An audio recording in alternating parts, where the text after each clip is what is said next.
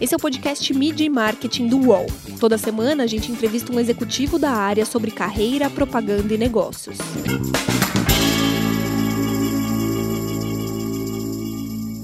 Quais são os principais aprendizados da pandemia para a Unilever? Como a empresa tem atuado nas plataformas de conteúdo e e-commerce? E como as ideias nascem dentro de uma multinacional? Meu nome é Renato Pesotti e para falar sobre esses e outros assuntos, a gente recebe o Eduardo Campanella, que é vice-presidente de marketing da Unilever. Tudo bem, Campanella? Prazer estar contigo aqui. Obrigado, Renato, pelo convite. Prazer é meu poder bater um papo com você. As pessoas conhecem a Unilever, né? Mas muitas vezes elas não sabem quais são as marcas que elas compram e que são da Unilever. Queria que você falasse um pouco sobre quais são as, as marcas que vocês atuam no Brasil hoje. Bom, prazer. Para quem está me ouvindo, eu convido aí para abrir o armário, abrir sua geladeira, dar uma fuçada na dispensa. Eu tenho grandes chances de ter certeza que um produto da Unilever está aí na sua casa. Né? 10 de cada 10 lares brasileiros têm algum produto Unilever, então espero que você não esteja no erro estatístico e não computue como um dos produtos. Mas na Unilever a gente tem vários produtos, produtos muito próximos. A gente tem Omo, Rexona, Dove, Seda, Clear, Brilhante, é, Hellmann's, Knorr, Que Bom, é, Love Beauty and Planet, Sétima Geração, são tantas marcas, né, que faz com que a empresa realmente seja muito próxima da vida dos consumidores, porque de uma forma ou de outra a gente acaba se conectando. Uma empresa presente é, em mais de 160 países no mundo, é uma empresa que diariamente toca, né, na mão de 2,5 bilhões de pessoas. Esse número é tão grande que Facebook e Google não têm um acesso diário desse tamanho. Então, isso mostra um pouco o tamanho é, da Unilever e a oportunidade e a responsabilidade que a gente tem nesse mundo.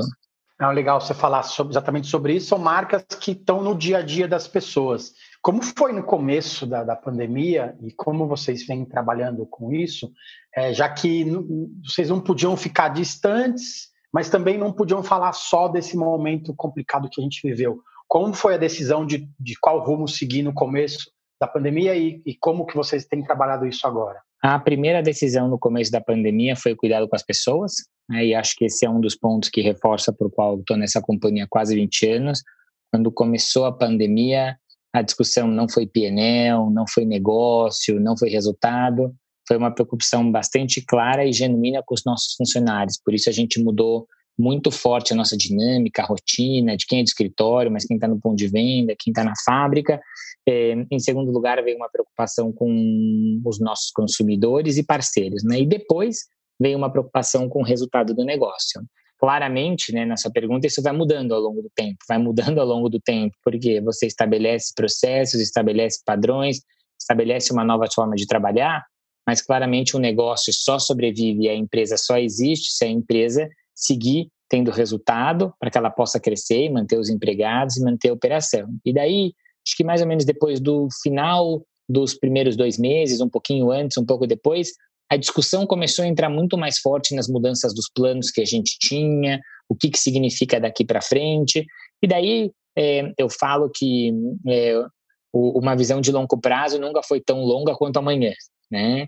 Porque acho que essa é a grande mudança é, desse momento que a gente está vivendo, porque é tanta incerteza que é muito difícil uma empresa, uma marca, um negócio ter tanta certeza do plano. E isso fez com que a gente tenha ajustes de plano muito mais frequentes e muito mais rápidos do que num modelo de cenário de dia a dia um pouco mais normal. Eu digo muito que antigamente as multinacionais faziam planos de cinco anos, passaram no começo da pandemia para cinco meses agora planos de cinco dias, né? Como uma empresa do tamanho da Unilever, com tanta marca, consegue se mover nessa engrenagem toda e não pode de, de, derrapar, né? Tem que estar no eixo o tempo todo. Como que vocês estão se movimentando com isso e ainda tendo reuniões, todas apenas via online? Comece pela segunda parte da pergunta, Renata. A parte online, é, claramente eu não acho que é um modelo que dá para ir para sempre. Mas a Unilever, há, há 12 anos, já tinha política de home office, de trabalhar de casa. Então, de fato, infraestrutura, tecnologia, acessos, formatos de trabalhar, essa foi, acho que, uma parte fácil e acho que uma parte que quase toda a companhia sentiu um orgulho de falar: putz, a gente já estava preparado para isso, sem saber que isso chegaria, e foi um e foi um momento foi um momento bacana de falar, putz, realmente esse mundo dá para ter mais até de home office, depois a gente pode até falar um pouco mais sobre isso. Mas a visão de mudar, né? A Unilever é uma empresa que é estruturada em divisões. E num cenário normal, você acaba atendendo mais é, uma discussão dentro de higiene pessoal e beleza, uma divisão entre mais cuidado da casa, entre alimentação. Acho que a primeira mudança que aconteceu nesse momento é, da crise foi vamos se juntar mais, vamos olhar esse negócio inteiro mais uma única companhia, porque a gente vai ter que fazer trocas e escolhas de maneira muito mais rápida, porque esse momento um segmento tem mais oportunidade, um outro segmento tem menos oportunidade, acho que esse foi o primeiro ponto. O segundo ponto foi realmente trabalhar para priorizar e tirar uma série de coisas que acontecem no dia a dia que são menos importantes e que agregariam menos valor, mas que geram muita distração. Por quê? Ao mesmo tempo que a gente estava tendo que ajustar o plano, a gente estava que manter o dia a dia operando. Desafios com fornecedores, com matéria-primas, porque não foi um problema isolado, né? Foi um problema em sequência, em cadeia. Então, a forma da gente olhar e entender como trabalhar, fazendo essas escolhas mais rápidas, com um olhar um pouco mais holístico, pensando exatamente o negócio de ponta a ponta, em todas as suas nuances, mas fundamentalmente entendendo que no Brasil a gente não viveu a crise todo mundo junto, ao mesmo tempo e da mesma maneira. Né? Eu acho que esse é um dos pontos que muitas vezes quando olha na televisão parece que está tudo acontecendo igual ao mesmo tempo. Tem parte que estava muito melhor até agora e agora que abriu mais começou a piorar e você tem mais eh, partes de negócio fechado, tem parte que esteve sempre aberta e continua aberta então a gente também teve que ter um cuidado muito grande para olhar esse Brasil que a gente sempre olha pelo seu tamanho, pelas suas eh, particularidades, mas que nesse momento se fez mais importante poder agir de maneira eh, mais cirúrgica para cada uma das realidades que estavam acontecendo no país. Hoje, qual é a palavra-chave que vocês usam dentro da Unilever sobre a pandemia? Dá para sair otimista dessa crise toda que a gente vem atravessando? Eu acho que a palavra-chave é empatia eu acho que a parte mais importante é entender o que está acontecendo. Entender o que está acontecendo com os nossos funcionários, né? Então, putz, saiu todo mundo para trabalhar, mas o que, que significa é, um time que está trabalhando agora cinco meses de casa, com crianças e filhos fazendo homeschooling, é, uma parte do casal trabalhando numa ponta da mesa, outra parte do casal trabalhando na outra ponta da mesa, às vezes numa reunião pega o barulho do outro, você fala, bom, mas esse assunto acho que não é dessa reunião, é, tem um pouco de desafio, você tentando fazer uma reunião é, e, e, uma criança, obviamente, querendo uma atenção, ou um cuidado é, da, da, da, casa e da dinâmica e uma série de coisas que elas são relevantes, mas não só empatia interna, empatia externa, né? Entender que a vida do nosso consumidor mudou, né? E eu sempre falo que comunicação é estar em sintonia com o consumidor. E nesse momento é importante entender o que está passando. A gente teve que fazer uma série de ajustes no plano, tinham inovação que não eram mais relevantes ou que ela eram relevante, mas a campanha que tinha sido desenhada deixou de ser relevante porque ela partia de um outro insight, de um outro contexto, que não é o que o consumidor estava eh, vivendo. É, a pergunta de falar se dá para sair otimista, né? Eu acho que claramente dá para pensar que tem oportunidades e que tem aprendizados e que dá para a gente buscar fazer coisa melhor. Mas eu também tomo um pouco cuidado, porque eu acho que essa crise é uma crise tão grande, tão profunda, que certamente eu acho que tem otimismo e oportunidade de negócio que a gente pode colocar, mas tem que tomar um cuidado, porque acho que nesse momento, é para uma parte importante da população, é difícil falar de otimismo, né? Uma parte que perdeu emprego, que perdeu familiares e entes queridos, que a gente ainda não tem muita clareza de como tudo isso vai encaminhar e como vai acabar. Então, é, eu acho que dá para ter certeza que a gente consegue continuar é, trabalhando, gerando emprego, gerando oportunidade, mas é, com muito cuidado, porque eu acho que ele é um momento é, que exige que empresas e a sociedade como um todo esteja, esteja mais unida. Você falou um pouco do home office, mas a Unilever tem uma peculiaridade muito grande, porque tem fábrica que não pode parar e tem supermercado que fechou, né? De bairro pequena. É, essa, essa cadeia toda é bem complicada de gerenciar nessa questão do home office, trabalho em casa, volta para a rua, né? É como que vocês estão trabalhando no dia a dia em relação a isso? Eu acho que nunca foi tão claro para a gente poder reconhecer que dentro desse momento cobrar as pessoas não por horas trabalhadas, não por tempo dedicado, mas pela entrega é o que faz a diferença. Então acho que hoje é, quando a gente olha dentro do perfil do público de escritório, né, onde está a maior parte do administrativo, marketing, uma parte de, de supply chain, finanças, é, é, entender o que cada um tem que fazer, ter muita confiança, né? Acho que tem um pensamento um pouco antigo. Será que a pessoa em casa está trabalhando? Será que ela está vendo televisão?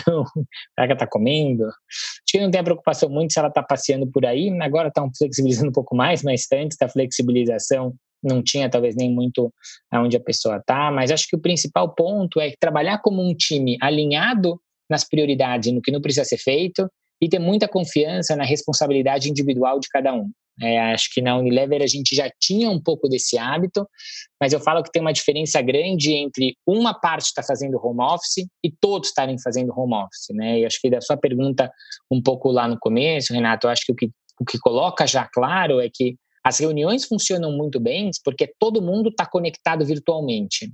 Eu acho que um dos aprendizados quando a gente volta para o escritório é eu não sei se funciona dessa mesma forma, com metade de um time numa sala, com um monte de conversa paralela acontecendo na sala, com um monte de conversa olho no olho acontecendo na sala e quatro pessoas conectadas por vídeo. E daí, em algumas reuniões, claramente dá para fazer, mas em outras reuniões, entra aquela pessoa que está no vídeo não consegue entender tudo que está acontecendo na sala e a reunião fica um pouco mais truncada. Então, acho que parte dos aprendizados, eu acho que tem muita coisa boa, tá? E eu falo muito, é, a gente fez uma pesquisa interna dentro da Unilever e 92% dos nossos funcionários viram coisas boas no modelo de trabalhar que a gente vai vivendo agora e que não gostariam de perder quando a vida voltar um pouco mais ao normal. O que, que significa para uma empresa essa forma de trabalhar, essas mudanças, esse novo pensamento de home office? Qual que é o papel do escritório físico? Qual que é o papel do escritório visual, virtual? Eu acho que isso traz claramente pensamento importante para a gente trabalhar. Acho que nenhuma empresa tem a resposta, mas acho que todas as empresas têm um olhar muito claro de que certamente esse período que a gente viveu e continua vivendo, e acho que vamos continuar vivendo ainda é, tranquilamente até o final do ano, muito dessa forma, ele traz aprendizados que devem ser levados em consideração para que a gente não perca parte da positividade do aprendizado, das melhorias. Né? Uma tão simples quanto é, mais ou menos 70% do escritório trabalha hoje numa situação onde a pessoa leva duas horas é, em trânsito indo e vindo. Duas horas no seu dia é bastante coisa. Né? Então as pessoas encontram num lado simples, até em outras coisas mais importantes, talvez para uns e para outros menos, mas valores. E acho que entender isso e poder conciliar e trazer isso para uma nova forma de trabalho é fundamental. Mídia e marketing volta já. Prepare-se. Eu, Otaviano Costa e o UOL trouxemos um programa de tele... Não, não, peraí, melhor. Um laboratório de entretenimento. O Otalab no UOL. Sim, um programa ao vivo com participação de famosos, anônimos, colunistas do UOL e muito conteúdo do Brasil e do mundo. Essa mistura de elementos será ao vivo, na home e em todas as redes do UOL. Anote aí para não esquecer, viu? A nossa experiência será toda quinta ao vivo. Vem comigo, Otalab no UOL. Recebe salário, faz transferência, pagamento, recarga de celular e até empréstimo, tudo sem taxa. PagBank, a sua conta grátis do PagSeguro. Baixe já o app e abra sua conta em 3 minutos.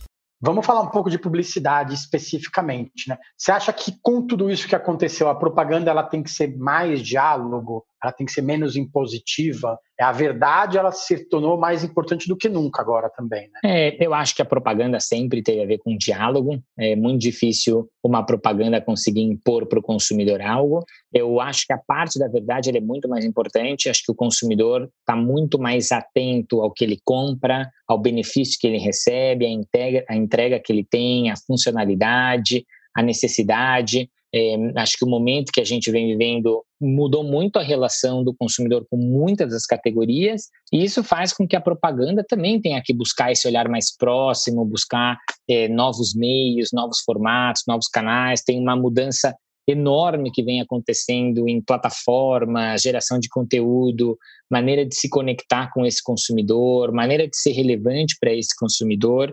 E aí eu acho que a gente conseguiu encontrar, né? Foi a primeira vez que a gente fez propaganda onde o consumidor gravou da casa dele.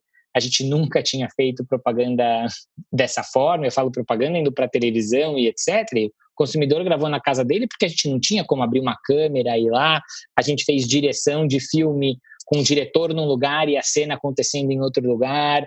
Então acho que isso trouxe é, um olhar e com muito aprendizado e que é de novo das partes importantes que eu acho que a gente é, aprendeu nesse momento que elas têm que continuar quando a vida voltar é, a uma nova realidade. Você falou muito de plataforma de geração de conteúdo, né? Nesses tempos, nesses meses de, de, de quarentena, de isolamento social, as redes sociais elas se tornaram muito importantes para as pessoas é, porque elas ficaram mais tempo em casa.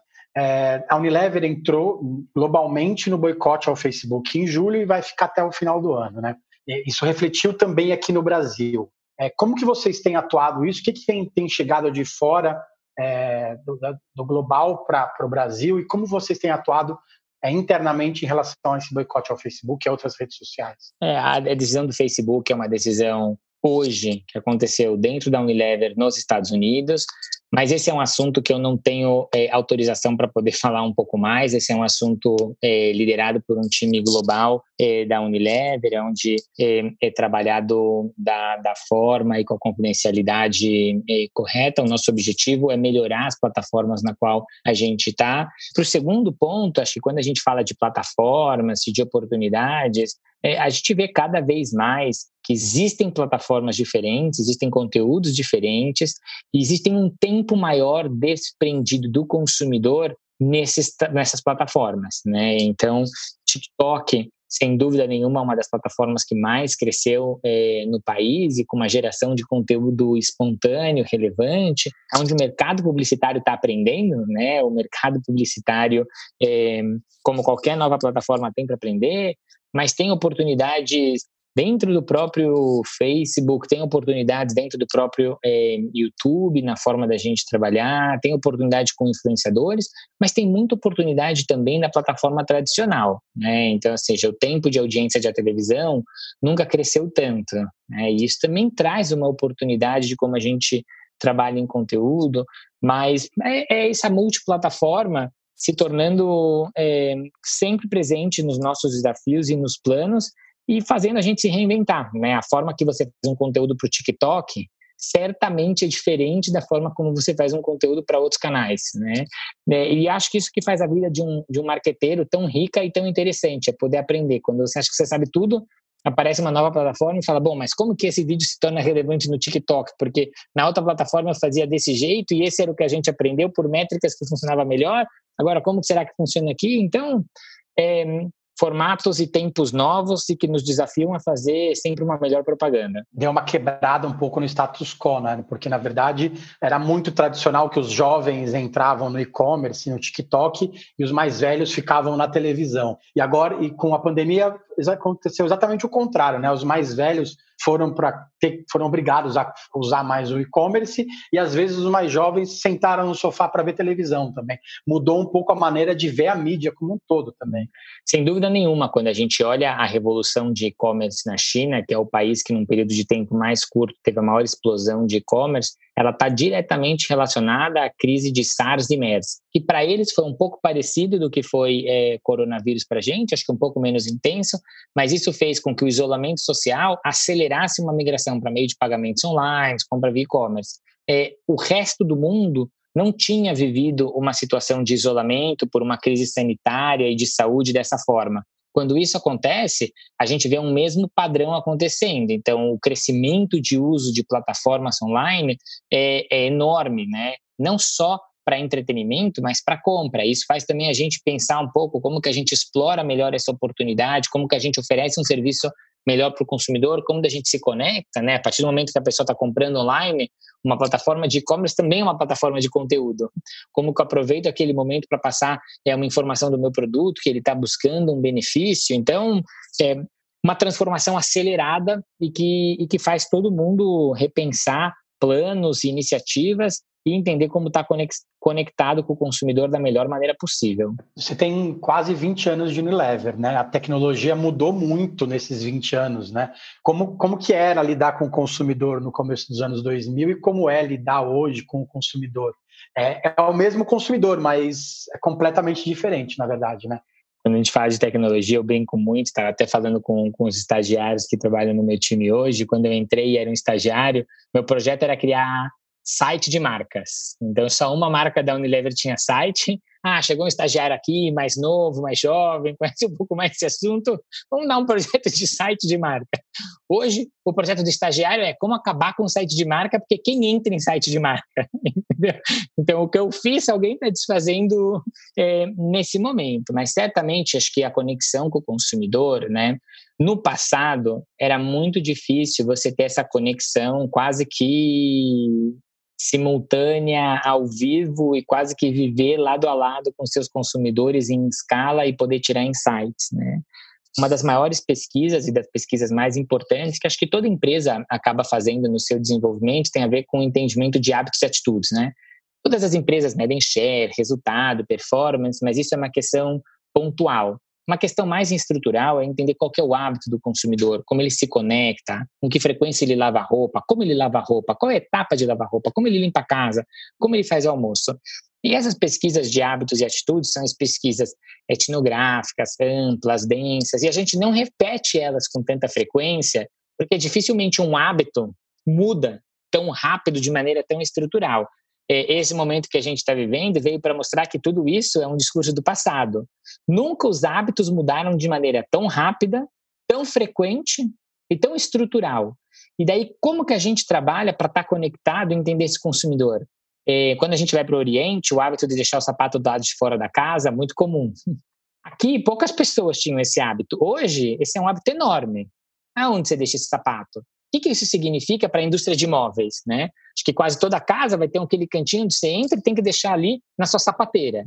Né? Mas o que, que isso significa para a higiene da casa? Qual que é a preocupação que as pessoas têm? E estar tá conectado com isso é importante. A tecnologia permitiu isso. A gente consegue hoje trabalhar para entender hábitos e atitudes do consumidor é, a cada 14 dias poder renovar e ver tem alguma coisa que mudou ou não mudou?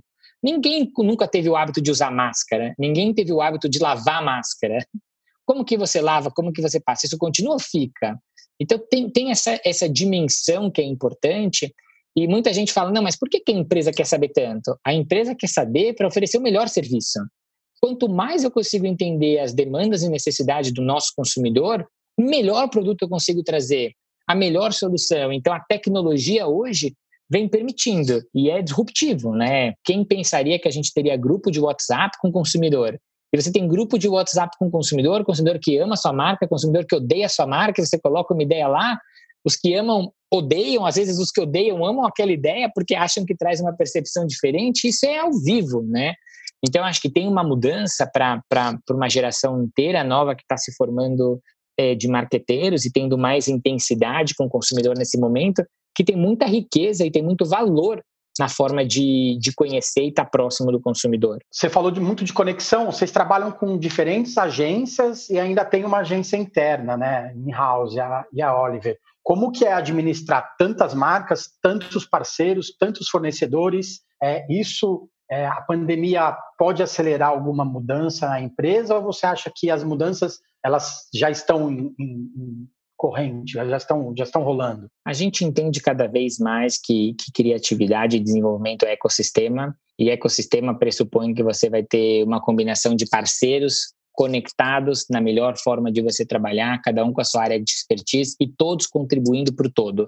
Eu acho que essa é uma das maiores mudanças que a gente tem na forma como a gente trabalha eh, na Unilever. A oportunidade de todos poderem contribuir para o todo, ela é muito, muito relevante. Claramente, quando você traz um monte de gente para o mesmo barco, tem que tomar cuidado. Se todo mundo parar num lado do barco, o barco vira. Se todo mundo for para o outro lado do barco, o barco vira. E eu acho que tem um papel muito importante é, no perfil que a gente busca é, dentro do time de marketing, né, que a pessoa tenha uma capacidade dessa liderança multifuncional. Isso cada vez é mais importante, porque você tem que ter tantas áreas de expertise, tantas áreas de conhecimento, que é difícil que uma pessoa domine todas as frentes com profundidade e habilidade. É, e daí eu acho que varia muito, né? Depende do tamanho do projeto. Tem um projeto que é enorme, que você envolve todo o seu ecossistema. Tem um projeto que é menor, que você fala, vou fazer isso rápido, vou fazer isso in-house. Ou tem um projeto super grande que é importantíssimo e é confidencial, você fala, putz, é tão confidencial que eu vou fazer in-house. Ou é tão importante, você fala, eu vou brifar todo mundo do meu ecossistema. Claramente dá mais trabalho. Tá? Eu não tenho dúvidas sobre isso, porque é gestão de mais stakeholders, mas o nosso aprendizado é que isso melhora a qualidade da entrega, melhora a performance, reduz custo, acontece mais rápido, mas é uma dinâmica diferente. O que, que a gente aprendeu é, desse modelo de trabalhar dentro da quarentena? A gente aprendeu que é muito difícil mesmo. Porque quando você está todo mundo virtualmente, é mais difícil. Então, nesse modelo de ecossistema, muitas vezes você coloca todo mundo lá na sala, todo mundo sai falando, levanta a mão, desenha, coloca post-it aqui, coloca post-it ali, ideia, refaz, volta, elimina ideia. Quando você vai para a tecnologia, tem uma parte até do aprendizado da tecnologia, né? Então, esse monte de ferramenta de como fazer reunião coletiva, coloca post-it, qual é a melhor ferramenta, como que faz, como que usa isso, como que conecta, como que gera brainstorming, mas é uma oportunidade rica. Eu acho que essa evolução que a Unilever fez já faz algum tempo, de trabalhar realmente com um ecossistema criativo, de mídia, de parceiros, faz total diferença na forma da gente poder ter uma conexão próxima e relevante com cada um dos nossos consumidores. Você falou de ideia, né? O que, que te inspira hoje? O que, que te faz levantar cedo para ir trabalhar? É, hoje, uma das coisas que mais me inspira é pensar em novos modelos de negócio. É, eu acho que nunca foi tão rico e nunca teve tanta oportunidade é, para todo mundo descobrir um novo modelo de negócio. Está cheio de oportunidade por aí. Então, é, lá da sua primeira pergunta, né, dá para a gente ter um olhar positivo e otimista sobre o futuro. Toma cuidado para falar sobre isso, porque, outra vez mais, tem muita gente que está passando por um momento dos mais difíceis, onde vê menos esperança. Mas, certamente, no meu, no, na minha posição e olhando para o negócio, eu tenho bem claro que quanto melhor eu puder desenvolver um negócio, mais oportunidade eu gero para os funcionários da empresa, mais oportunidade eu gero para o consumidor. E hoje realmente me inspira porque nunca foi tão fácil tirar novas ideias do papel para a realidade. E a gente vem fazendo isso, e isso me deixa é, cada vez com mais orgulho do que dá para fazer com o time como um todo. Imagina que no meio de uma pandemia a gente comprou uma rede de lavanderias, abriu a nossa lavanderia, já vendemos um monte de lavanderia, mas também me inspira muito estar próximo dos nossos é, consumidores, e daí eu tiro eles do papel de consumidor e coloco um papel como o meu e o seu de um cidadão comum, e ver como em cada canto desse país tem gente encontrando solução incrível para superar esse desafio. E, e, acho que daí para sua outra pergunta, poder estar tá conectado com o consumidor e ver e ver esse monte de coisa acontecendo, a gente trabalha com uma série de projetos sociais e, que tem um impacto enorme no país. E muitos deles, eles eram genuinamente pensados para acontecer fisicamente. E nesse momento deixou de acontecer. E o quanto um monte desses nossos parceiros tiveram uma ideia criativa, as formas diferentes, time que era mais é, projeto que era mais focado em desenvolvimento através do esporte, onde você fisicamente não está lá, como que você rapidamente reverte isso para desenvolvimento através do aprendizado de uma nova língua, de um novo idioma. Então, tem muita coisa, tem muita coisa legal acontecendo que certamente me inspira e eu pessoalmente sou bastante otimista, acredito no Brasil, acredito é, em dias melhores, acredito que a gente tem o país, o talento, a população para fazer, a gente tem que buscar oportunidade, trazer oportunidades é, iguais e que gerem é, um futuro melhor para todos nós. Falando em inspiração, eu queria que você citasse uma campanha de uma outra marca ou uma ação que você olha e fala assim: nossa, queria muito ter participado disso, queria muito ter tido essa ideia. Para você não é tão difícil, né? Você ficou 20 anos só na Unilever, né? Deve ter muita coisa que você olhou e falou assim: nossa, por que não fiz isso antes? Eu acho que a coisa mais legal que aconteceu nessa pandemia foi mostrar como empresas, é, às vezes concorrentes mais diretas, mas muitas vezes, né, porque é um pouco mais natural, mas concorrentes indiretos ou empresas complementares conseguiram se unir para trazer de maneira muito relevante para o consumidor, né? Quando que você imaginaria que a Unilever, junto com a Heineken, lançaria um produto de limpeza? E no meio da pandemia, em menos de 20 dias, a Heineken tinha é, álcool é, da produção de cerveja sem álcool que estava sobrando e não tinha um destino. A gente estava precisando de mais álcool para produzir produto. A gente envolveu agência de design, fornecedor de embalagem, terceiro de fabricação, todo mundo doando a sua parte. E a gente conseguiu fazer um projeto incrível, trazendo um produto é, de, de graça em doação, com impacto em mais de 260 favelas. E se fala, esse é um poder que a pandemia habilitou de conectar pessoas, de conectar empresas, de conectar indústrias, de conectar o setor para trazer um impacto positivo maior. E eu dei um exemplo, obviamente, da Unilever, que é um pouco mais próximo a mim, mas tem muitos exemplos como esse acontecendo é, na sociedade que eu acho que são, são muito ricos e tem muito valor e mostra que o mundo tem tudo para sair dessa pandemia com um olhar um pouco diferente, um olhar um pouco mais unido, um olhar um pouco com um propósito mais no centro do trabalho de cada um. Legal, obrigado pelo tempo. Vamos cada um doar sua parte, né? Que a gente faz o mundo melhor, não tem jeito. Exatamente isso. Valeu, Campanella. Obrigado pelo tempo. Valeu, gente. Semana que vem tem mais. Os podcasts do UOL estão disponíveis em todas as plataformas. Você pode ver a lista desses programas em wall.com.br/podcasts. Mid Marketing tem reportagem e entrevista de Renato Pesotti, edição de áudio de João Pedro Pinheiro e coordenação de Juliana Carpanês.